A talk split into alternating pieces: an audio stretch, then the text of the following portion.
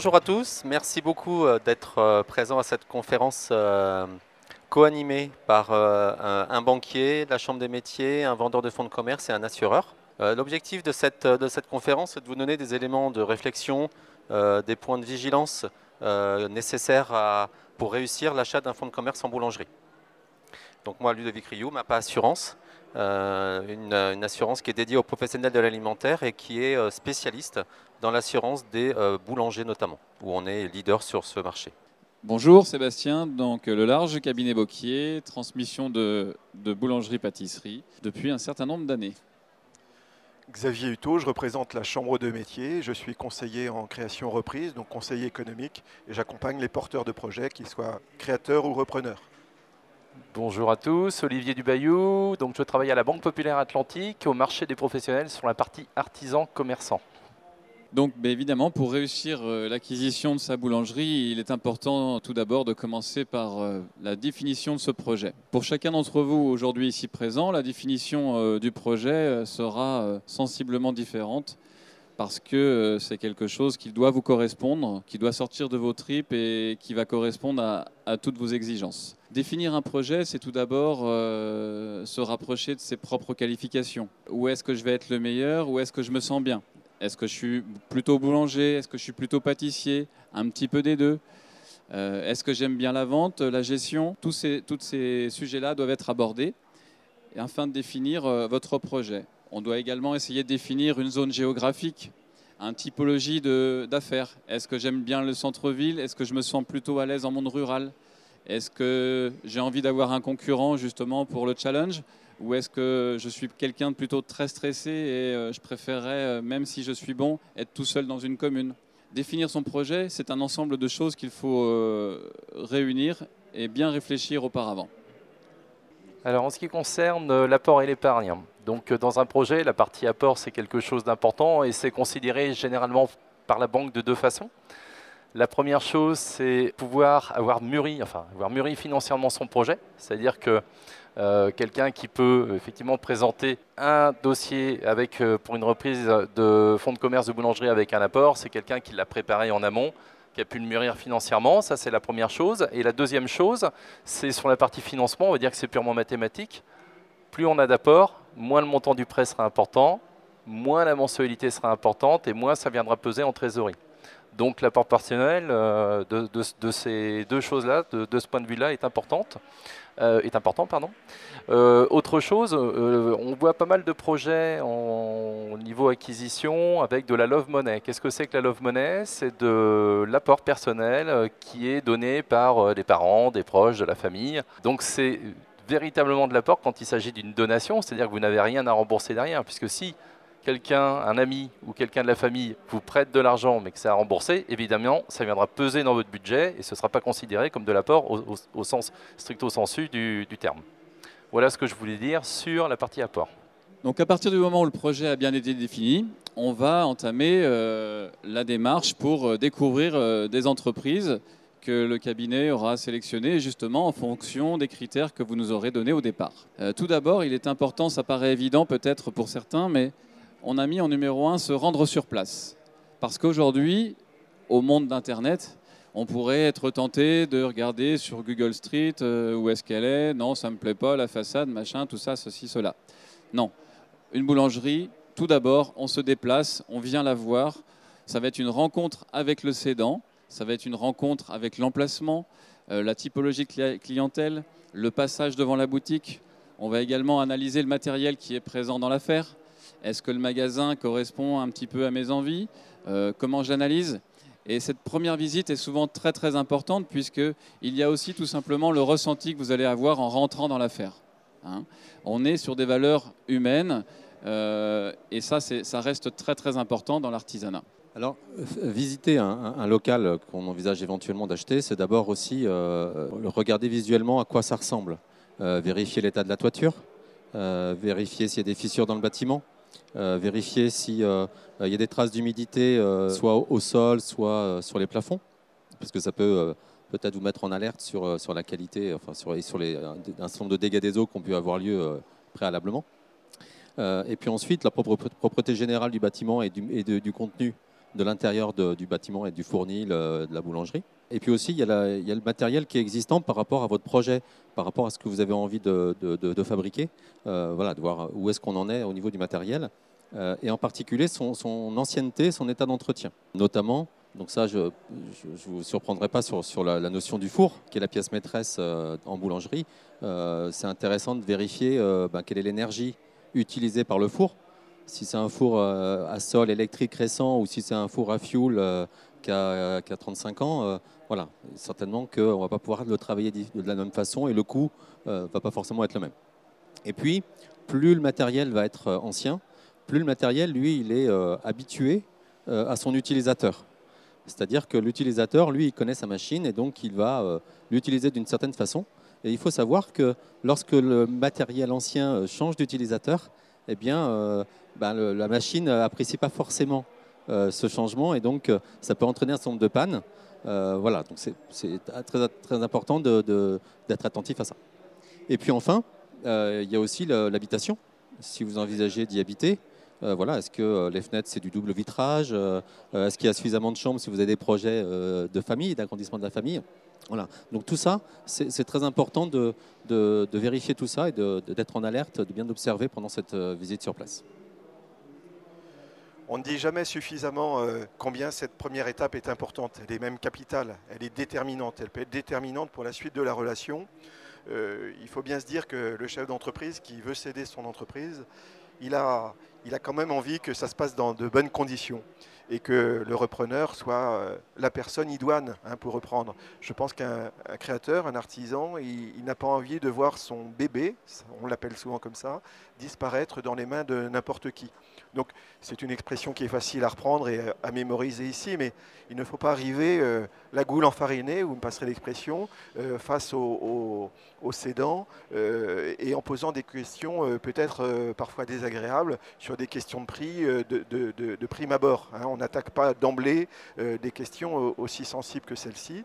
Euh, on, cherche à, établir une relation de confiance qui va s'instaurer petit à petit, étape après étape, mais il ne faut pas louper la première étape parce que peut-être qu'il pourrait ne pas y avoir de deuxième étape, faute d'entente suffisante lors de ce premier rendez-vous. Donc ne pas rater le premier rendez-vous, c'est primordial, c'est déterminant pour la suite. Vous allez devoir vous rassurer l'un et l'autre, le cédant et le repreneur, eh bien, il ne faut pas louper cette étape. Et puis enfin, il est important effectivement aussi dans la construction de, l'acquisition de cette boulangerie de faire un débriefing après chaque visite. C'est-à-dire que ça ne sert à rien d'enchaîner les visites euh, pour, pour, pour le fun.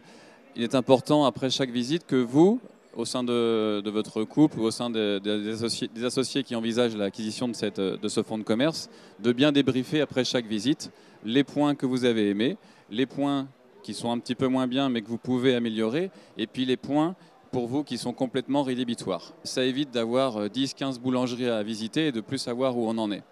Hein. Généralement, à titre d'exemple, euh, on pense, nous, qu'un bon porteur de projet, au bout de 5 visites, il doit avoir trouvé son... En tout cas, si le cabinet a bien ciblé votre projet et si vous, vous l'avez bien défini, au bout de 5 visites, normalement, vous devez avoir trouvé la boulangerie qui vous convient.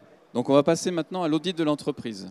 C'est-à-dire que voilà, vous avez défini votre projet, on a fait quelques visites, une entreprise vous intéresse. À partir de ce moment-là, on va faire ce qu'on appelle donc un audit. Audit, ça c'est différents points d'audit. On va tout d'abord auditer les contrats. Dans les contrats, il y a différentes choses, bien évidemment. Il peut y avoir plusieurs types de contrats. L'un des contrats très importants, comme vous le voyez sur la diapo, c'est le bail commercial.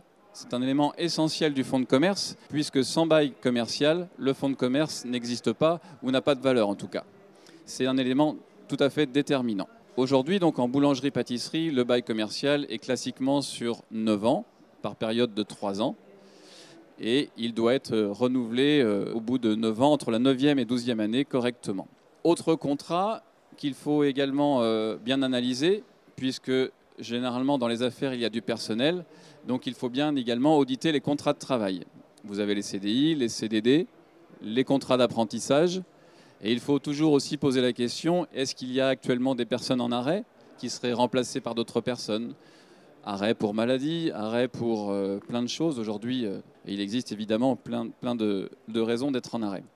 Et puis, Ce qu'on trouve moins un petit peu là, par contre, en boulangerie-pâtisserie, c'est d'analyser les contrats fournisseurs.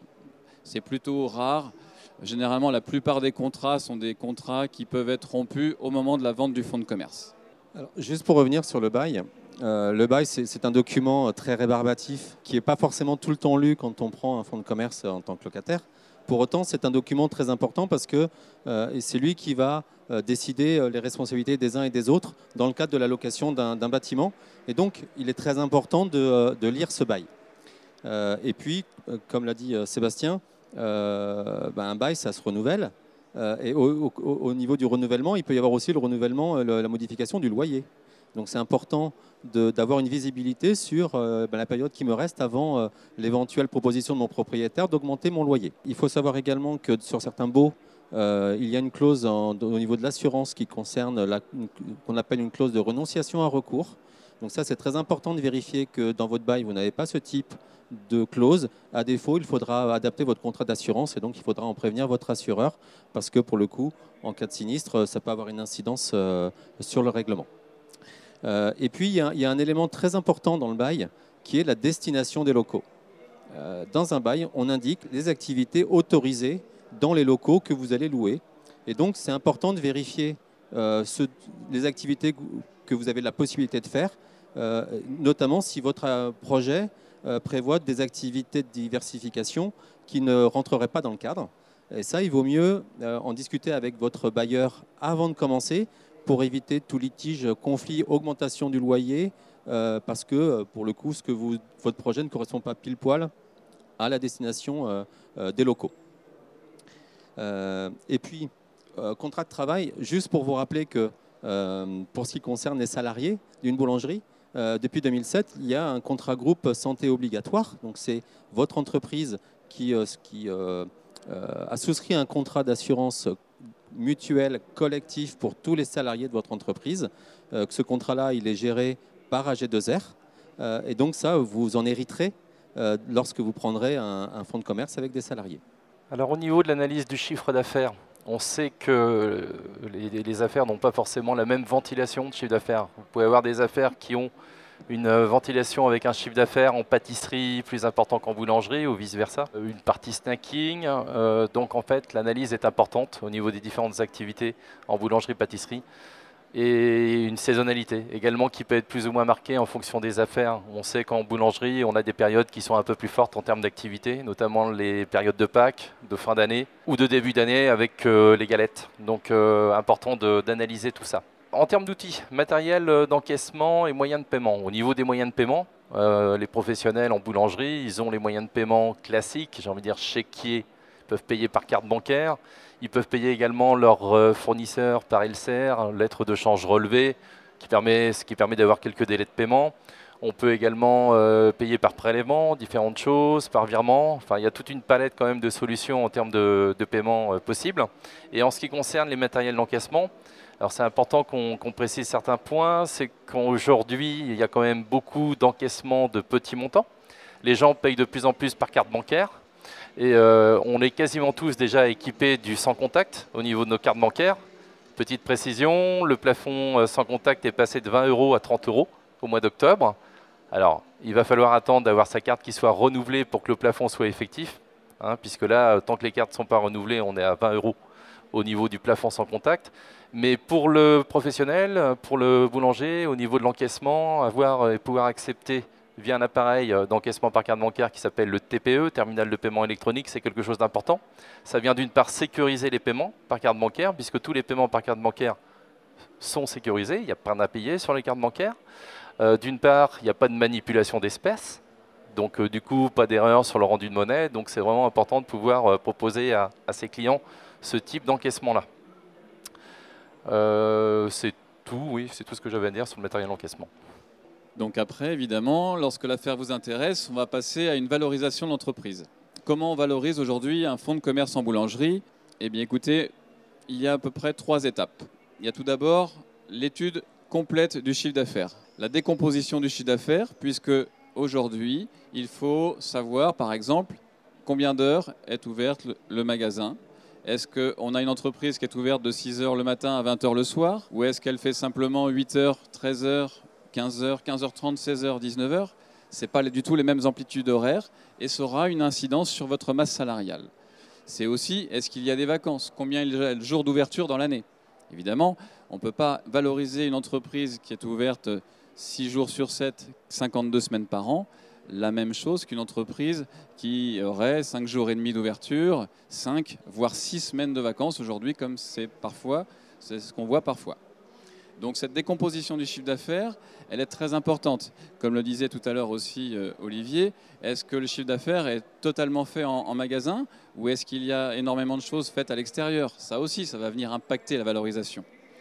Et puis, euh, est-ce qu'on est, euh, boulangerie-pâtisserie classique ou est-ce qu'il y a énormément de stacking? Ça aussi, aujourd'hui, ça vient impacter la valorisation de l'entreprise au niveau du chiffre d'affaires.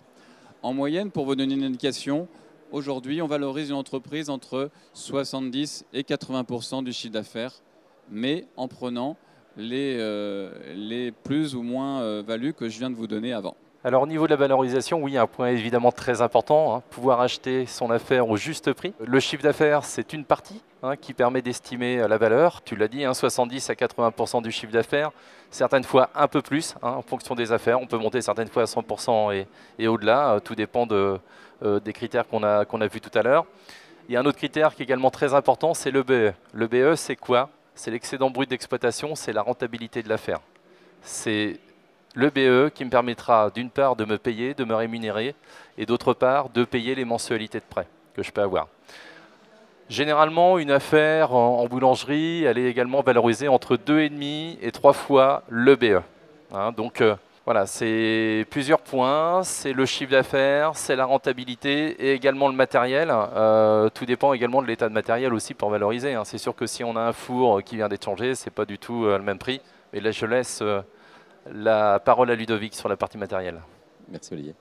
oui, quand vous achetez un fonds de commerce, en réalité, vous achetez une zone de chalandise, une clientèle, un emplacement, donc un certain nombre d'éléments, et puis vous achetez aussi ben, ce qui est à l'intérieur, le matériel qui est à l'intérieur. Et donc, dans le cadre de, l'achat d'un fonds de commerce, on vous estime la valeur du matériel qui est dans l'entreprise. Euh, et donc, il faut faire attention euh, à cette valeur parce que ce n'est pas forcément la valeur de l'assureur. Parce que l'assureur, lui, il va pouvoir vous proposer des extensions de garantie. Euh, et donc, si vous, vous, prenez l'idée de, mettre, de vous assurer pour le montant qui est inscrit dans, dans, les documents de la vente d'un fonds de commerce, eh bien, il y a de fortes chances que vous soyez en sous-garantie, hein, puisqu'aujourd'hui, euh, il y a un assureur qui est capable d'assurer un four de 40 ans sans aucune vétusté. Il le rembourse comme s'il était neuf s'il brûle. Euh, ben, je pense que dans, l'estimation du matériel, le four qui a 40 ans, il est estimé peut-être 1000 euh, euros, 2000 euros. Donc nous, on vous le remboursera neuf. Donc, donc il faut y faire très attention. et puis, ce qu'il faut savoir aussi, c'est que quand on achète un fonds de commerce, euh, bien acheter un fonds de commerce, c'est déjà penser à euh, comment je vais pouvoir le revendre dans un certain nombre d'années.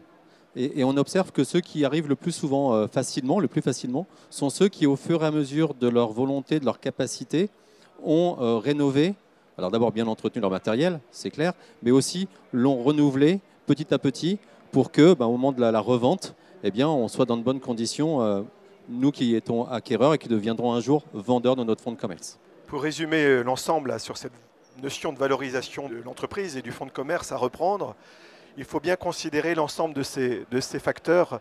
C'est bien à la fois euh, le, chiffre d'affaires, le BE, l'excédent brut d'exploitation, mais aussi la valeur du matériel, qui, l'ensemble combiné, nous va nous donner le prix, le bon prix le bon prix, c'est-à-dire celui sur lequel vous allez vous entendre avec le cédant. Donc c'est bien une analyse euh, combinatoire, j'allais dire, des, trois éléments, de ces trois facteurs. C'est important. Il ne faut pas focaliser plus sur le chiffre d'affaires ou plus sur le BE ou plus sur le matériel. C'est bien l'ensemble de ces facteurs qu'il faut bien analyser et voir s'il y a une certaine cohérence entre tout ça, bien évidemment, mais c'est bien la synthèse qui va donner le prix. Alors juste une précision, je reviens sur les encaissements. J'ai parlé tout à l'heure de l'encaissement que vous pouvez faire par carte de bancaire. Vous verrez de plus en plus de clients qui vont payer avec leur smartphone. Aujourd'hui, il y a des applications qui permettent effectivement de payer directement avec son smartphone, comme on le fait avec une carte bancaire sans contact. Hein. Euh, on charge une appli, on rentre son numéro de carte bancaire et on peut payer avec un certain niveau de plafond avec son smartphone, que ce soit avec un iPhone ou des systèmes Android. On est assez précurseur à la Banque Populaire à ce niveau-là, euh, avec euh, les applications. Il y a Paylib en ce qui concerne le système Android, Apple Pay en ce qui concerne la possibilité de payer avec son iPhone. Donc euh, je pense que demain, on verra de plus en plus de gens payer avec leur téléphone portable. Ça va dans ce sens en tout cas. Alors en ce qui concerne le juridique, différentes possibilités de reprendre, hein, d'où s'installer. Euh, soit en, entreprise individuelle. En entreprise individuelle, euh, Monsieur Stéphane Martin euh, s'installe, eh bien, c'est lui, personne physique, qui s'installe de cette façon. Ou vous avez la possibilité de s'installer via une personne morale, une société. Alors il y a différents types de sociétés. Hein. On ne va pas tout balayer aujourd'hui, on n'a pas le temps. SARL, EURL, SASU, SAS, enfin il y a différents effectivement types de sociétés qui, euh, je dirais, donnent des possibilités au niveau social, au niveau fiscal un petit peu différentes. Donc après, bah, il faut se faire euh, épauler pour savoir quelle est la, meilleure euh, solution vous concernant. Juste une chose également, ça aura une incidence, je vais en parler tout à l'heure, le statut juridique pour les garanties au niveau du financement. Ça, j'en parlerai tout à l'heure. Alors, le, choix du, statut juridique de votre entreprise va entraîner euh, un choix euh, très important à faire quant à votre protection sociale. Parce que euh, soit vous ferez le choix d'être salarié de votre entreprise, soit vous déciderez d'être travailleur non salarié. Et là, en l'occurrence, donc une protection sociale, c'est de la complémentaire santé, enfin c'est des frais médicaux, c'est de l'arrêt de travail, c'est de l'invalidité, c'est du décès, c'est de la retraite. Et donc chaque régime, salarié, travailleur non salarié, a son propre, ses propres niveaux de garantie obligatoires. Euh, voilà. Et donc, euh, il faut savoir que, euh, notamment en matière de maternité, si dans, le cadre de, votre activité, voilà, vous, vous, vous êtes en, arrêt de travail suite à maternité, eh bien, on sera peut-être mieux loti si on est salarié que si on est travailleur non salarié. Donc, donc c'est important d'y réfléchir avant, notamment parce que si vous êtes travailleur non salarié, il vous faudra compléter c'est garanti par, euh, par des contrats supplémentaires euh, que vous pourrez financer par l'entreprise dans le cadre de la loi Madelin. Les impôts, c'est moi. Donc ensuite, il, il, existe deux familles de, de, fiscalité en fonction de l'entreprise que vous choisirez. En entreprise individuelle, vous n'aurez pas le choix. De toute façon, ça sera l'impôt sur le revenu. Par contre, si vous choisissez la SARL notamment, vous aurez le choix entre l'impôt sur le revenu ou l'impôt sur les sociétés. La grande différence entre ces deux familles d'imposition, c'est que tout ce qui est à l'impôt sur le revenu, là, c'est la base de calcul. La base de calcul sera la totalité du résultat de l'entreprise. Et cette base de calcul servira à la fois de base pour vos cotisations sociales et à la fois de base pour votre calcul d'impôt sur le revenu. Et donc la différence avec l'impôt sur les sociétés, c'est que au contraire, c'est simplement la rémunération du ou des gérants qui sera prise en compte pour calculer là aussi vos cotisations sociales RSI ou votre impôt sur le revenu à titre personnel. Ce qui fait une différence importante puisque euh, en entreprise individuelle, le résultat sera logiquement, puisque c'est une logique mathématique et comptable, beaucoup plus important que la rémunération réelle que vous allez prendre dans l'entreprise. Dans le choix de, la forme fiscale aussi, puisqu'on a le choix entre euh, l'IR et l'IS, on peut aussi ajouter à cela euh, un paramètre important, quand on est soumis à l'IS, c'est-à-dire l'impôt sur les sociétés, on a plutôt euh, une imposition avantageuse. Au-delà d'un certain montant de bénéfices, donc de chiffre d'affaires théoriquement, euh, on va avoir euh, un barème d'imposition qui sera plus favorable aux chefs d'entreprise en étant soumis à l'IS plutôt qu'à l'IR. Donc là aussi, c'est un niveau à prendre en compte lors des, choix juridiques, fiscaux et, sociaux, puisque tout ça se fait un peu ensemble, tout de même, avec l'expert comptable et l'avocat notamment. Moi, je voudrais euh, vous dire deux mots euh, des aides. On a parlé financement tout à l'heure et euh, mon collègue de, la banque y reviendra à nouveau dans quelques instants. Il y aura quelques petites précisions à apporter. quand on parle de financement, de plan de financement d'un projet de reprise, eh bien, on va y ajouter un certain nombre d'ingrédients, dont des aides financières. Hein, qu'elles soient de type exonération, qu'elles soient aide financière directe. Les deux peuvent exister du reste. Donc je vais vous en parler brièvement, mais il faut, il faut bien en comprendre le mécanisme. Alors, il y a pour cela, euh, sans m'étendre dans le détail du reste, hein, mais euh, il y a pour cela, euh, j'allais dire, un socle commun au plus grand nombre de, porteurs de projets, qu'ils soient en création ou en reprise. Bien souvent, le, socle le plus commun et le plus avantageux, c'est d'être demandeur d'emploi. Hein. Être demandeur d'emploi, indemnisé ou indemnisable, ça va conférer aux porteurs de projets des avantages qu'ils n'auraient pas, ou en tout cas moins, s'il était non demandeur d'emploi. Donc c'est la situation idéale. Il ne s'agit pas de dire que c'est bien ou que c'est mal. C'est ainsi, on n'a pas à le commenter. C'est en tout cas euh, ce qui se passe actuellement, c'est en vigueur. Ce sont les règles en, vigueur actuellement. Lorsqu'on a le, bénéfice, euh, lorsqu'on est demandeur d'emploi, on peut avoir le bénéfice de l'ACRE, qui est une exonération, c'est ce que j'appelle ce socle commun de départ, une exonération partielle, partielle des charges sociales sur la première année. Ce qui fait qu'on va payer un forfait de charges sociales euh, qui va correspondre à la CSG, la CRDS et la retraite complémentaire. Voyez? Donc c'est le euh, le, premier avantage qu'on peut avoir de cette situation de demandeur d'emploi au moment de l'installation. Il ne s'agit pas d'un chèque, il ne s'agit pas de trésorerie, mais au contraire, dans la durée, sur une année, une exonération, donc une, économie de trésorerie, puisque l'argent va sortir moins rapidement dans les caisses, euh, vos caisses sociales, le RSI en particulier.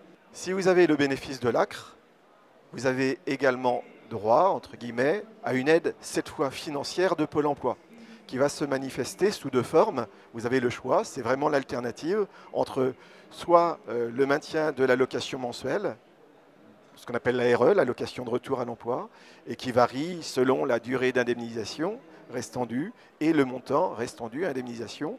Donc tout ça est calculé par Pôle emploi. Hein. Ça peut être important.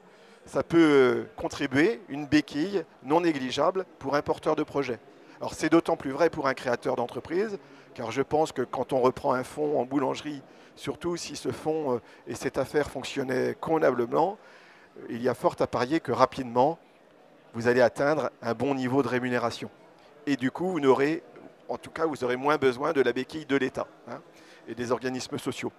Et le deuxième choix possible, euh, si ce n'est pas ce maintien de l'allocation mensuelle, ça peut être euh, euh, de demander à Pôle emploi le versement d'un capital, ce qui correspond, à, pardon, à l'ARS, qui est le versement d'un capital correspondant à la moitié de vos droits, plus exactement 45%, le tout versé en deux fois, 22,5%, on va dire 4 à 6 semaines après l'installation, et les autres 22,5% six mois après. Si bien que ce premier euh, versement de 22,5% ne peut pas contribuer euh, un apport personnel puisqu'il ne s'agit pas d'argent immédiatement disponible. C'est important de bien prendre cela en considération dans le plan de financement et ne pas considérer l'apport de Pôle Emploi comme un apport personnel. Voilà ce qu'on peut dire euh, euh, de manière assez brève. Euh, je serai amené à présenter tout à l'heure un petit complément de, financement lorsque nous aborderons d'autres types de financement dans quelques instants. Alors l'avantage quand on achète une affaire qui existe déjà depuis un certain nombre d'années, c'est qu'on a une clientèle, tu le disais tout à l'heure Ludovic, hein, quand on achète un fonds de commerce, il y a la clientèle, et donc on a un historique dont on va pouvoir se baser pour construire le prévisionnel. Généralement, on se base sur les trois dernières années pour construire quelque chose d'assez linéaire, puisqu'on peut avoir un dernier exercice qui soit un peu plus important que les précédents. Donc pour avoir quelque chose de cohérent, on se base sur les trois derniers exercices au minimum. Et on voit par rapport à l'activité, peut-être que l'activité de demain, vous souhaiterez développer la partie boulangerie, vous souhaiterez développer la partie pâtisserie ou faire une activité qui n'existait pas, snacking. Donc il faudra évidemment tenir compte de ce que vous envisagez de faire demain pour adapter le prévisionnel et faire un chiffre d'affaires qui soit le plus cohérent possible avec l'activité que vous souhaitez faire. Les marges. Alors les marges, évidemment, c'est important, c'est ce qui vous reste chiffre d'affaires, tout ce que vous encaissez. Une fois que vous payez vos matières premières, il vous reste la marge.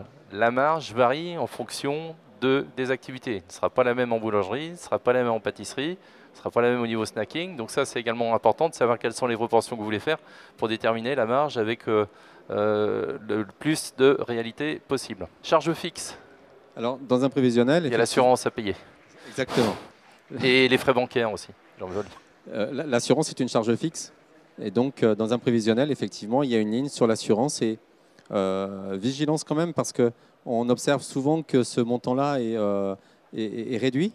Alors qu'il y a quand même un certain nombre de choses à assurer lorsqu'on prend un fonds de commerce. Il y a évidemment le commerce, il peut y avoir la camionnette professionnelle, la complémentaire santé, mais aussi, si vous faites le choix notamment d'être travailleur non salarié, ben, toute la prévoyance complémentaire qu'il faut souscrire si vous voulez être bien protégé, si vous arrive un pépin de santé.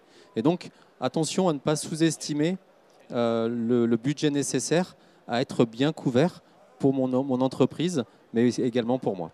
Ludovic vient de vous parler des, charges d'assurance qui sont importantes dans une entreprise, bien évidemment, quelle qu'elle soit. Moi, je vais vous parler plus globalement des frais généraux, hein, de l'ensemble de ces dépenses qui, sont contributives des, charges fixes. On a parlé des dépenses euh, de type achat qui constituent les charges variables, mais les charges fixes sont tout aussi importantes dans l'entreprise et il ne faut pas les négliger. Il ne faut pas négliger ces frais généraux que constituent par exemple deux montants importants dans une boulangerie, le loyer, s'il y a location des murs, hein, si vous n'êtes pas propriétaire, et puis euh, sans doute aussi le poste d'énergie qui est euh, considérable, euh, quelle que soit l'énergie qu'on va pouvoir utiliser, quelle que soit la nature du four. Mais de toute façon, il y aura un poste forcément important. Il peut y en avoir un autre aussi dans les postes de, frais généraux, donc de, services extérieurs. C'est celui, je me tourne vers notre collègue banquier, c'est celui du, relatif au financement. On peut avoir des charges de, de, crédit bail, hein, euh, d'acquisition euh, dans la durée, moyennant la redevance à la banque de crédit bail. Hein, donc ce sont aussi des frais à prendre en compte, c'est ce qu'on appelle les frais généraux, il ne faut pas les sous-estimer. Mais ça, ça rentre dans un prévisionnel global. la question est de rien oublier, bien évidemment. Un autre poste important, c'est la masse salariale. J'en ai déjà parlé tout à l'heure auprès de l'audit et des contrats de travail. Dans le prévisionnel, il faudra adapter la masse salariale à votre profil, là aussi.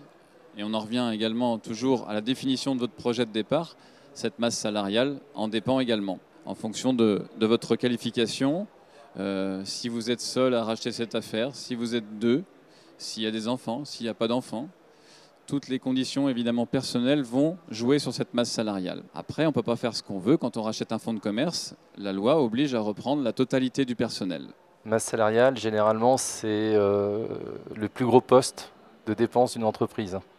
Hein, puisque entre les salaires, les charges sociales, voilà, donc ça c'est important de bien le, bien le déterminer. Oui, puisque ça correspond à peu près à on va dire au minimum à 30% du chiffre d'affaires et ça peut monter jusqu'à 45% en fonction de la typologie d'entreprise. Mmh. Une fois qu'on a bien déterminé son chiffre d'affaires, son taux de marge, euh, les charges fixes, euh, la masse salariale, il nous reste le BE, l'excédent brut d'exploitation, j'en parlais tout à l'heure. C'est cet EBE qui va vous permettre de vous rémunérer et de payer les mensualités de prêts professionnels, les besoins matériels et humains. Alors oui, dans le prévisionnel, une fois qu'on a basé le chiffre d'affaires, la marge, charge fixe, masse salariale, on a un EBE.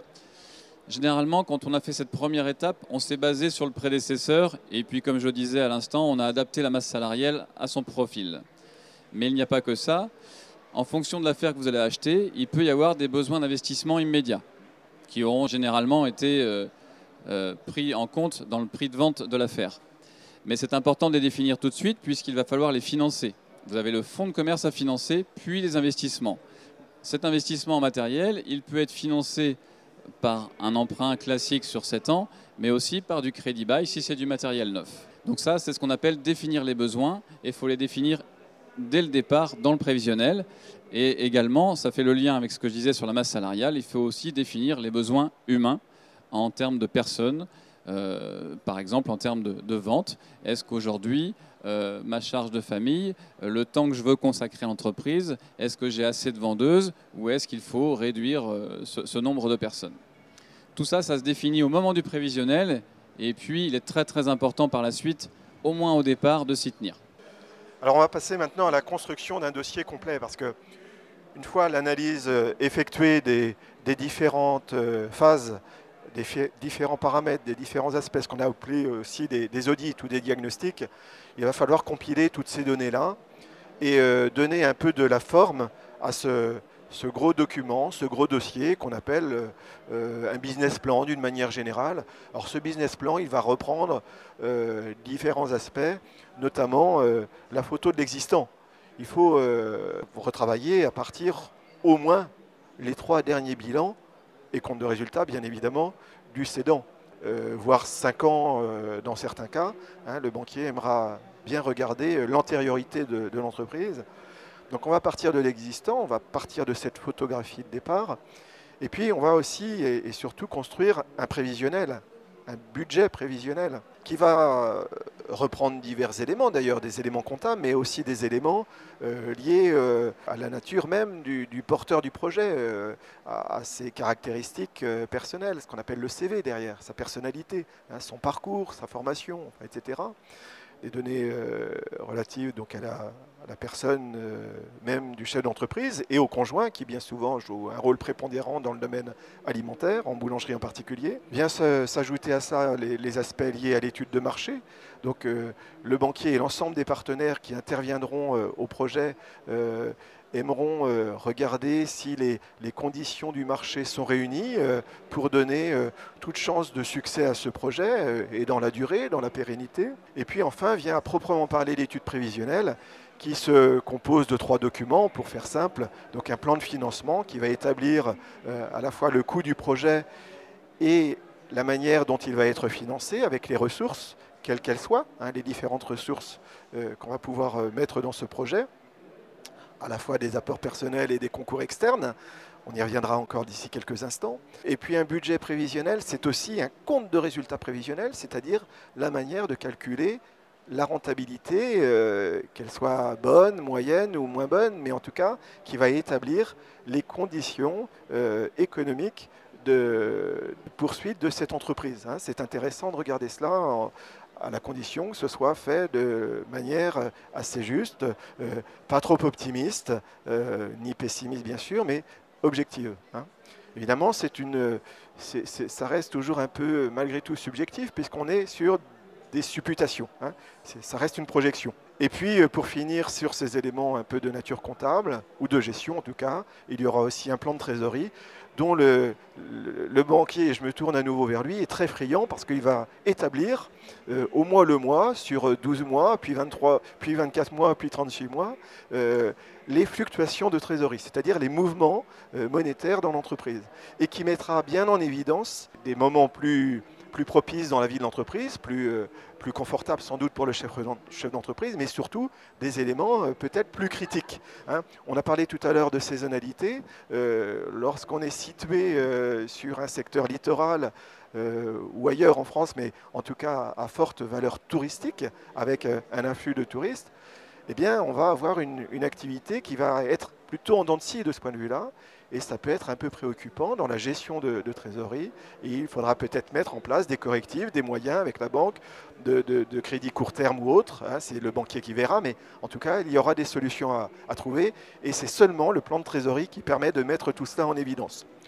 Puis viennent s'ajouter à ça, et pour finir, les choix juridiques, euh, fiscaux et sociaux que vous poserez aussi. Mais tout ça est bien sûr intimement lié. Vous voyez que c'est un, ensemble complet d'éléments euh, qui reprend, va reprendre euh, toutes les, tous les paramètres que vous allez choisir, toutes les hypothèses que vous allez formuler dans ce projet. Hein. C'est très très important. il ne faut pas se louper sur ce premier rendez-vous que vous allez avoir ensuite avec la banque il faut y aller, euh, non pas les mains dans les poches, mais avec un dossier complet. Le vilain banquier, il va falloir aller le voir. Eh oui. Donc l'étape la plus importante, évidemment, dans cette recherche de financement, c'est l'entretien bancaire. L'entretien bancaire, c'est quoi? C'est là également, comme je le disais pour la visite tout à l'heure, là aussi, on va aller rencontrer physiquement les banquiers. Au cabinet banquier, qui nous sommes également courtiers, on porte une grande importance à rencontrer les banquiers locaux. C'est-à-dire qu'on ne va pas envoyer votre dossier euh, par, euh, par courrier ou par Internet à, des banquiers qui sont à 300 ou 400 km dans des grands sièges sociaux. On va aller rencontrer le banquier local dans son agence la plus proche de la boulangerie. C'est mieux parce qu'il connaît effectivement l'environnement économique et local. Exactement. Donc euh, c'est cohérent. Nous, on s'en sert également comme un double regard. C'est-à-dire que nous, on a notre approche, on va dire, côté boulangerie professionnelle de l'affaire avec notre connaissance du terrain et du métier qu'on exerce depuis 70 ans au sein du cabinet Bocquier. Mais l'avantage de rencontrer le banquier local, c'est que lui, il connaît le tissu économique par cœur de sa commune, de sa ville, ce qui s'y passe, ce qu'il y a comme projet, ce qui fonctionne, ce qui ne fonctionne pas, l'éventualité de travaux ou pas. Et ça, c'est un double regard essentiel. Donc ça, c'est une première partie. Pourquoi on va à la rencontre de ces banquiers locaux Et la deuxième chose, évidemment, comme je viens de le dire, c'est l'entretien bancaire où vous allez vous présenter physiquement. Et là, c'est vraiment considéré comme un entretien d'embauche. Ça se prépare. on vous aide à le préparer, puisqu'on n'arrive pas comme ça chez le banquier sans qu'on aide son dossier et tout ce qu'on a vu avant. Euh, une précision effectivement sur le prévisionnel. on en a parlé, tu en as parlé Xavier, enfin, de façon assez détaillée. C'est un document qui va servir pour la demande de financement, évidemment, mais c'est avant tout un document qui va vous servir à vous pour que vous ayez euh, la notion et des chiffres à atteindre pour connaître le point mort de rentabilité de l'entreprise. Donc c'est avant tout des documents qui sont pour vous, hein. ce n'est pas spécifique. Ça va nous aider dans l'étude de financement, évidemment on en a besoin, mais c'est avant tout des documents qui doivent vous, vous aider pour savoir quel chiffre d'affaires vous devez atteindre. Au niveau des différentes activités, pâtisserie, boulangerie, c'est pareil, le niveau atteindre. Enfin voilà, c'est un document qui doit d'abord vous aider. Au niveau des garanties que vont demander euh, les banques, tout dépend du statut juridique. Si on est entrepreneur individuel, donc c'est la personne physique qui emprunte. Elle emprunte même quand elle fait un prêt professionnel, euh, donc euh, elle est engagée au niveau de son patrimoine personnel. Ça, il faut le savoir. Quand euh, c'est en société, c'est différent. C'est la personne morale qui emprunte, la société. Et donc, en termes de garantie, ce qui est demandé notamment sur un achat d'un fonds de commerce, on est quand même sur des montants relativement importants, c'est aussi l'implication du dirigeant derrière la société sur le prêt. L'implication, elle est demandée comment? Via une caution personnelle sur le dossier qui n'est pas forcément du montant du prêt, hein, qui peut être d'un montant partiel, euh, mais c'est voilà, quelque chose qui est euh, habituellement demandé dans un dossier de prêt. Dans un dossier également de financement d'un fonds de commerce, il y a le nantissement généralement du fonds de commerce qui est demandé. Le nantissement, ça donne la possibilité, en cas de défaillance au niveau du remboursement du prêt, qui donne la possibilité à la banque de pouvoir vendre le fonds. Alors attention, on parle de garantie. Euh, avant d'en arriver, j'ai envie de dire, à ces extrémités-là, on va essayer de trouver des solutions euh, avec le client pour euh, passer peut-être un cap difficile, faire une pause au niveau des remboursements de prêts, rallonger le prêt. Enfin, il y a différentes euh, solutions qu'on a à proposer. Vous avez aussi dans les garanties la possibilité de prendre une société de caution. Il y a différentes sociétés de caution qui interviennent pour garantir les prêts professionnels. Alors moi, je vais faire de la pub pour la Socama. La Socama, la société de caution mutuelle artisanale hein, qui travaille exclusivement avec les banques populaires, qui a différentes particularités par rapport aux autres sociétés de caution. J'en vois déjà deux. La première, c'est que la Socama cautionne tous les prêts à 100%, ce que ne font pas les autres sociétés de caution. Et la deuxième, c'est qu'on protège le patrimoine personnel du dirigeant, quel que soit son statut juridique. C'est-à-dire que je vous ai expliqué tout à l'heure qu'un entrepreneur individuel qui faisait un prêt, faisait un prêt, il engageait son patrimoine personnel, pas si la Socama intervient, puisque dans le contrat de prêt, il sera stipulé, il y a une clause qui stipule qu'en cas de défaillance au niveau du remboursement, on n'ira rien lui demander au niveau de son patrimoine personnel. Ou de façon très limitée, tout dépend de ce que l'on finance. D'accord? Donc euh, vous avez cette possibilité-là. Euh, et puis vous avez différents modes de financement, on en a parlé Sébastien tout à l'heure. Là on parle de prêt standard. Donc prêt standard, si c'est la société qui emprunte pour du matériel, elle va être propriétaire de son matériel. Mais vous avez également le crédit bail. Le crédit bail, c'est un mode de financement où la banque l'établissement qui vous fait le crédit bail est propriétaire du matériel, vous le loue pendant une durée, alors ça, concerne le matériel neuf, vous le loue pendant une durée de 5 ans par exemple, et s'engage à vous le revendre pour une valeur de rachat de 1% à la fin. Donc ça, c'est aussi des modes de financement qui sont vraiment utilisés. Donc il y, a, différentes choses, euh, il y, a, pas mal de, panoplies euh, euh, possibles et de montages possibles au niveau des financements. Alors le banquier, donc, il vous prête des sous et euh, le banquier va souhaiter que vous souscriviez une garantie couverture de prêt pour couvrir les aléas d'arrêt de, travail, de maladie, de longue maladie, d'invalidité, décès. C'est-à-dire qu'il va vouloir être rassuré sur le fait que si un de ces événements euh, arrive, eh bien, il y a un assureur qui prenne le relais, soit pour continuer à payer les mensualités qui courent, soit rembourser l'intégralité du capital restant dû.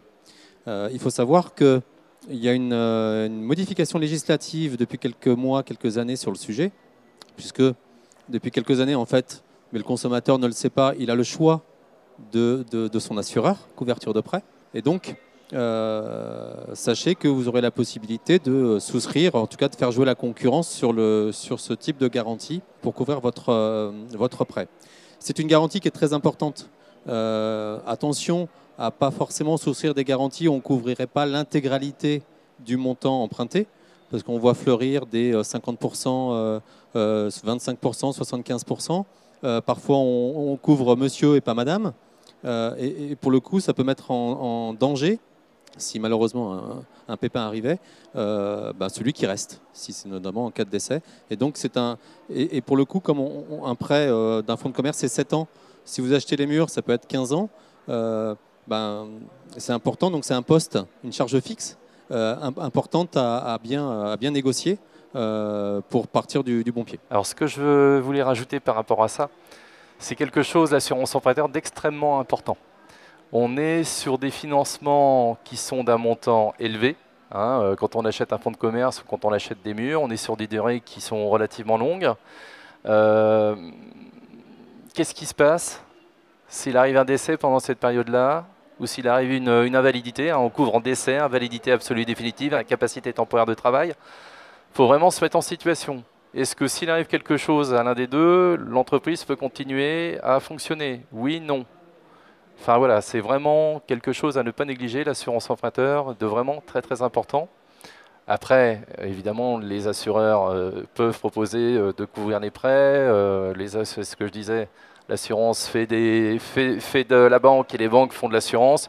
Mais ce qui est important, c'est que vous puissiez comparer. Mais attention, quand on compare, le coût, c'est une chose. L'étendue des catégories, c'en est une autre, des garanties, pardon, c'en est une autre. Donc euh, faites attention euh, aux garanties, faites attention à la façon dont vous êtes couvert, c'est quelque chose à pas négliger, d'important. Voilà. Juste pour terminer là-dessus, au sein du cabinet Bocquier, lorsqu'on euh, évoque ce dossier auprès du repreneur, du porteur de projet et puis du financeur, on ne transige pas. Aujourd'hui, nous, c'est obligatoirement présenté 100% sur chaque tête. Alors, pour euh, terminer sans doute sur la recherche de financement, je, vous avais promis tout à l'heure de revenir sur un petit aspect, mais non négligeable, vous allez le voir dans quelques instants, non négligeable sur euh, ces questions de financement. Euh, tout à l'heure, vous avez présenté, Ludovic a notamment parlé de, l'échelon de proximité, Ludovic et, Sébastien ont parlé du choix d'un banquier de proximité plutôt. Eh bien, cette proximité, elle va s'appliquer aussi à chacun, ou en tout cas beaucoup de partenaires du repreneur ou du créateur. Ce serait pareil pour un créateur d'entreprise. Hein. Et il y a un échelon local euh, vraiment euh, formidable pour ça et pour vous apporter un concours financier super euh, complémentaire, j'allais dire. complémentaire à votre apport personnel et complémentaire à l'apport bancaire, enfin en tout cas au prêt bancaire. C'est ce qu'on appelle des plateformes d'initiative locale, avec le réseau Initiative, qui est, un réseau formidable, constitué d'associations locales je dis bien local, composé euh, d'experts comptables locaux, de chefs d'entreprise locaux qui s'investissent pour euh, le développement économique dans la collectivité, dans, le, secteur géographique, et puis aussi des banquiers locaux. Donc tous ces gens-là, ces trois, trois catégories d'acteurs, participent à ces associations qui ont pour but d'accompagner à la création ou à la reprise d'entités économiques plutôt de petite taille, à l'échelon artisanal, commercial, sur un territoire euh, qui correspond à peu près à, un syndicat de pays, à, deux, trois communautés de communes pour situer à peu près. Ça existe sur Nantes, mais aussi sur euh, quasi toutes les, communes, non seulement quasi, mais je, suis affirmatif, toutes les communes de Loire-Atlantique et sur euh, aussi quasi la France entière. Hein, donc il y a possibilité de trouver cet échelon de proximité qui peut apporter un concours complémentaire. Je dis bien un concours complémentaire à l'apport personnel et au prêt bancaire. Il n'y a pas de ce qu'on appelle un prêt d'honneur. Hein. ça s'appelle un prêt d'honneur, un prêt à la personne à 0% d'intérêt. Ce prêt d'honneur n'existe pas s'il n'y a pas ni d'apport personnel, ni de concours bancaire, euh, donc de, prêt bancaire. Hein. Mais c'est intéressant, ça va permettre d'améliorer euh, les fonds propres et ça n'est pas négligeable. C'est un peu euh, la cerise sur le gâteau, on pourrait dire. Et puis c'est d'autant plus intéressant que ça va permettre aussi euh, aux porteurs de projet, aux repreneurs ou l'éventuel créateur de présenter son projet euh, à un parterre de, professionnels que sont quelques banquiers, quelques experts comptables et quelques chefs d'entreprise qui, vont ensuite avoir une décision collégiale, bien sûr, hein, les uns s'appuyant plutôt sur les chiffres, les autres s'appuyant sur les valeurs peut-être personnelles et de persuasion de ce futur chef d'entreprise, sa volonté d'entreprendre, etc., son, son implication, peu importe, mais tout cela fait que au bout du compte, ça va donner lieu à un accompagnement ou pas. Et puis avec peut-être un parrainage, euh, bien souvent, puisque c'est proposé, donc un parrainage dans la durée. C'est un élément très important dans la vie euh, d'un porteur de projet. Ça va lui permettre un exercice autre peut-être, en tout cas complémentaire, de celui qu'il va pouvoir avoir face au banquier. Et tout ça est très, très intéressant. Mais il y a bien sûr besoin de se préparer à ces différents oraux, hein, qui peuvent être parfois impressionnants, il est vrai. La dernière étape avant de prendre possession de votre boulangerie, évidemment, c'est d'effectuer tous les contrôles, rapports et préventions qui ont, auront été prévus au sein du compromis. Le premier contrôle est l'un des plus importants, puisqu'il a pour but aussi de, valider cette transmission hein, d'un outil fiable. C'est-à-dire qu'il va apporter euh, aux financeurs les garanties que vous avez besoin pour travailler dans de bonnes conditions et à tous les partenaires qui auront participé à la construction de votre dossier. Le premier contrôle, c'est évidemment la visite du matériel. La visite du matériel, comment elle s'organise C'est un rendez-vous qui est effectué euh, et qui est mis en place par le cabinet Boquier où vous trouverez l'acquéreur et le vendeur ainsi que le cabinet Boquier. Les trois parties seront présentes lors de ce contrôle de matériel. Et bien évidemment, le quatrième partie, c'est le contrôleur. On fait généralement appel aux équipementiers locaux, là aussi, qui ont l'habitude d'intervenir dans l'entreprise. Et cette visite de matériel, elle n'a pas pour but de rendre du matériel plus ou moins ancien, plus ou moins âgé, neuf. Elle a pour but de garantir qu'il est en état de fonctionnement. Et attention, c'est une différence importante. Quand vous achetez un fonds de commerce, vous achetez le matériel dans l'état où il se trouve, mais attention, en état de fonctionnement. Et c'est une différence qu'il faut bien intégrer, puisque, euh, comme souvent, et on le retrouve euh, pratiquement dans toutes nos transactions, euh, le lendemain de votre installation, il y aura forcément un bouton, un matériel qui ne va pas démarrer, qui ne va pas marcher. Mais c'est normal. comme le disait Olivier tout à l'heure, euh, vous avez tous une façon différente euh, d'utiliser le matériel et euh, il peut tomber en panne. Ça reste du matériel, ça reste des machines. Et donc cette visite de matériel, elle a quand même pour but d'éviter ceci, mais ça ne l'évite jamais à 100%. Alors, dans, le cadre de, l'achat d'un fonds de commerce, il y, a, un élément à vérifier donc, dans le cadre des, rapports faits, c'est la vérification des installations électriques. Alors, c'est de plus en plus fait de façon systématique. Maintenant, vigilance si ce n'est pas fait, parce qu'il est important pour vous qui reprenez une affaire de vérifier que l'installation électrique euh, dont vous allez devenir locataire ou propriétaire, elle est aux normes. C'est mieux.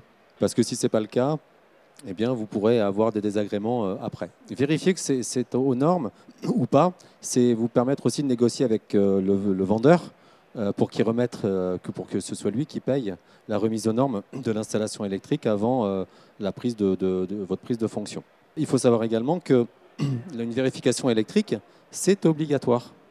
Le droit du travail oblige l'employeur à protéger ses salariés contre tout risque de, de, dommages corporels dans le cadre de son activité professionnelle. Et donc, en tant qu'employeur, vous devez faire une vérification de vos installations électriques tous les ans, voire tous les deux ans, et s'il y a des anomalies, en tout cas aussi les réparer. Et puis, il y a une autre réglementation qui vous oblige à faire une vérification électrique, c'est que vous recevez du public. Et donc, euh, pour cette bonne raison, en, tant que chef d'entreprise, donc vous devez faire une vérification électrique annuelle ou tous les deux ans. Euh, en tout cas, faire en sorte que votre installation électrique soit aux normes. Il faut savoir que euh, les incendies sont souvent d'origine électrique. Et donc, euh, si j'ai une, installation électrique aux normes, je limite, je fais de la prévention sur un incendie euh, futur. Et donc, euh, c'est quand même une bonne chose. À noter également que certains assureurs mettent en clause le fait que l'installation électrique elle est aux normes, voire qu'elle est vérifiée annuellement ou tous les deux ans, et que cela vous permet, en fonction de l'assurance que vous prenez, d'être mieux garanti. Par exemple, euh, à la MAPA, aujourd'hui, on est capable d'assurer un four, donc, quel que soit son âge, euh, sans vétusté. Mais pour le coup, une des conditions pour obtenir ce type d'avantage, euh, c'est d'avoir une, installation électrique aux normes. Et puis, sachez que l'inspection du travail peut débarquer dans votre entreprise et vous demander la copie du dernier rapport de vérification électrique. Et donc, il est nécessaire d'être au clair avec ça. Et puis enfin, euh, il y a les extincteurs. Euh, dans le cas d'une transaction, il est important de vérifier que le réseau d'extincteurs dans votre entreprise, il est, euh, bah, il est au goût du jour. Et, pour le coup, vous aurez d'ailleurs en, tant qu'employeur l'obligation d'en faire les vérifications tous les ans par un, organisme compétent. Sachant que, pour information, il faut un, extincteur tous les 200 mètres carrés et minimum un extincteur par étage. Là, je parle évidemment au niveau professionnel. Alors on va compléter avec deux diagnostics qui ont un caractère aussi, aussi important, en particulier le, premier, sans, sous-estimer le, dernier bien évidemment, mais c'est l'accessibilité aux personnes à mobilité réduite, je, viendrai brièvement tout à l'heure, mais avant ça je voudrais parler de l'accessibilité euh, euh, technique, là pour le coup, euh, donc c'est les aspects liés à l'hygiène, l'hygiène alimentaire. Il est important de vérifier tout cela auparavant. Alors vous me direz, ça ne concerne pas tant le, le, repreneur que le cédant, et, vous avez tout à fait raison. Mais évidemment, s'il y a une analyse avant, euh, a priori, c'est bien pour euh, rassurer aussi le, repreneur, afin que la transaction soit la plus claire et la plus fiable possible, la plus transparente possible. Hein. Donc il va s'agir, euh, lors de cette phase de diagnostic d'hygiène, de vérifier la conformité à la fois des locaux et des équipements. Conformité à quoi? Ben, Conformité aux normes d'hygiène, aux normes en vigueur, les normes HACCP que vous connaissez tous par cœur dans vos métiers euh, de l'alimentaire. Et euh, je vous disais, c'est pour faire en sorte d'avoir une transaction la plus fiable possible, la plus claire. Sur chacun des points qui vont être observés par euh, un collègue, conseiller en hygiène alimentaire, conseiller à la chambre de métier, conseiller en développement, eh bien, pour chacun de ces points, il va y avoir des préconisations de fait, hein, il va y avoir des, propositions d'amélioration, voire de modification euh, d'équipement. Et euh, il y aura des conseils euh, préconisés donc, par, par ce collègue. Ensuite, bien évidemment, libre aux deux parties de s'entendre sur les modalités, sur les arrangements possibles, éventuellement sur l'influence que ça pourrait ensuite avoir sur, sur le prix, sur la négociation, etc. Hein, bien évidemment. Mais euh, il faut que euh, le collègue de la Chambre de métier, lorsqu'il établit ce, diagnostic, pose un constat euh, irréprochable, exhaustif, hein, sur ces conditions d'hygiène. Alors, il y a deux points qui sont scrutés tout particulièrement dans ce diagnostic hygiène. Ce sont les postes de travail, tout d'abord. mon collègue regarde s'ils sont vraiment séparés. Hein. Euh, vous connaissez le principe de la marche en avant, ce n'est pas à vous que je vais l'apprendre dans les métiers alimentaires. Hein, donc il faut veiller à ce qu'il n'y ait pas de, croisement euh, entre les, produits, euh, les denrées de départ, les, matières premières et les produits finis, ce qu'on appelle la marche en avant. Donc il faut éviter les contaminations croisées. C'est important, mais vous le savez très bien. Donc on va regarder comment sont distribués un peu ces postes de travail, voir les différentes pièces, s'il y a différentes pièces. Euh, des cloisons, etc. Et puis on va regarder aussi, mon collègue va regarder la propreté des locaux. Il va s'assurer euh, d'être en face de, matériaux euh, à la fois lisses, à la fois étanches, à la fois imputrescibles, de sorte qu'il n'y ait pas de, risque de, contamination. Hein, ça doit donc pouvoir être propre en permanence et donc facile à nettoyer.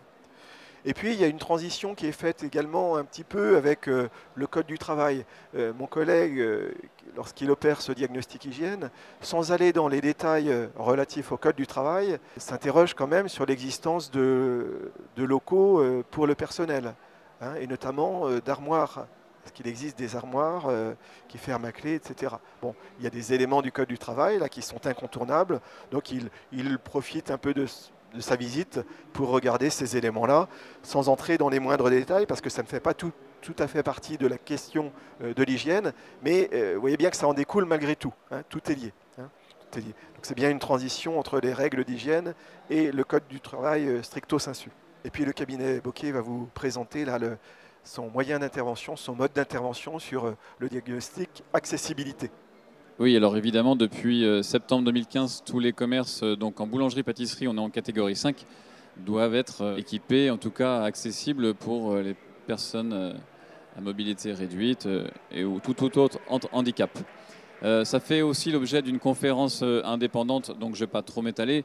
Sachez qu'évidemment, nous, on demande en cas de, de transmission de boulangerie le rapport qui va déjà nous, indiquer quelles sont euh, éventuellement les choses qui ne sont pas aux normes dans votre affaire. À partir de là, ça reste de la négociation. Il y a des travaux à faire qui sont obligatoires, il y a des, des dérogations à obtenir. Et puis euh, voilà, nous on s'en tient là. Après, pour tout ce qui est vraiment mise aux normes, comme je viens de vous le dire, il y a une formation euh, qui doit être juste après, je crois, sur ce sujet-là. Juste pour revenir là, sur le slide précédent, en fait, ces rapports permettent d'avoir une transparence au niveau des différentes parties, au niveau euh, des vendeurs, de ne pas avoir de mauvaises surprises quand on reprend. Il n'y a rien de plus désagréable que euh, d'avoir fait un financement et d'être obligé de revenir quelques semaines après parce qu'il y a tel et tel matériel qui ne fonctionne pas, c'était pas prévu au niveau du plan de financement d'avoir à en rajouter. Donc c'est vraiment tous ces rapports, la transparence euh, entre les parties, c'est quelque chose d'important que propose le cabinet Bocquier. Ça c'est une très bonne chose. La bonne recette, dernière, euh, dernière diapo, la bonne recette pour réussir son acquisition réside dans la qualité de l'accompagnement, évidemment. Hein. ce qui est important, c'est d'avoir euh, de faire appel aux bons partenaires, aux gens qui sont capables de, vous accompagner non seulement lors de l'acquisition, mais le cabinet Bocquier également dans le temps. Également, oui. Ouais. C'est-à-dire qu'aujourd'hui, on propose cet accompagnement, euh, évidemment, euh, de la définition de votre projet jusqu'au jour de votre installation, mais pas que. Euh, le cabinet Bocquier propose aujourd'hui, depuis quelques années maintenant, un suivi tout au long de votre vie professionnelle, puisque vous allez être entouré de, plein de gens. Mais nous avons, nous, cette spécificité et cette expertise de la boulangerie-pâtisserie. Et notamment, on intervient souvent auprès de nos nouveaux installés sur les questions sur l'investissement, les questions sur le personnel, les questions parfois sur euh, la gestion. Toutes ces choses-là, aujourd'hui, on les a mis en place et on est capable de, vous suivre au quotidien pour y répondre le mieux possible. Donc j'en profite euh, pour remercier euh, mes confrères donc de la Chambre des métiers, de la Banque populaire et, et de l'assurance MAPA pour ces trois jours de formation que nous venons de donner. Et puis je vais vous laisser la parole. Si vous avez des questions, nous pouvons tenter d'y répondre en tout cas. Avant de prendre vos questions, je vais ajouter un petit mot quand même. Sur cet accompagnement, on oublie un partenaire qui est, important dans vos métiers. Euh, vous savez qu'il y a des gens qui, comme vous, euh, se lèvent chaque matin avec la même euh, conviction, la même force de caractère, la même envie de réussir et de faire réussir aussi leur profession. C'est ce qu'on appelle vos pairs, vos pairs PIRS c'est-à-dire les gens qui sont euh, les représentants de votre profession. Hein, c'est ce qu'on appelle la fédération de la boulangerie. Il faut aussi aller les voir, vous avez besoin d'eux, ils peuvent vous être aussi d'un secours, euh, euh, en compagnie des autres hein, que, dont, nous faisons partie, y compris la chambre de métier, mais votre organisation professionnelle est aussi, aussi importante. Donc ne pensez, ne pensez pas faire sans eux, hein. ils sont aussi à vos côtés. On vous remercie beaucoup pour l'attention que vous nous avez portée. on vous souhaite une bonne fin de salon. En tout cas, merci beaucoup.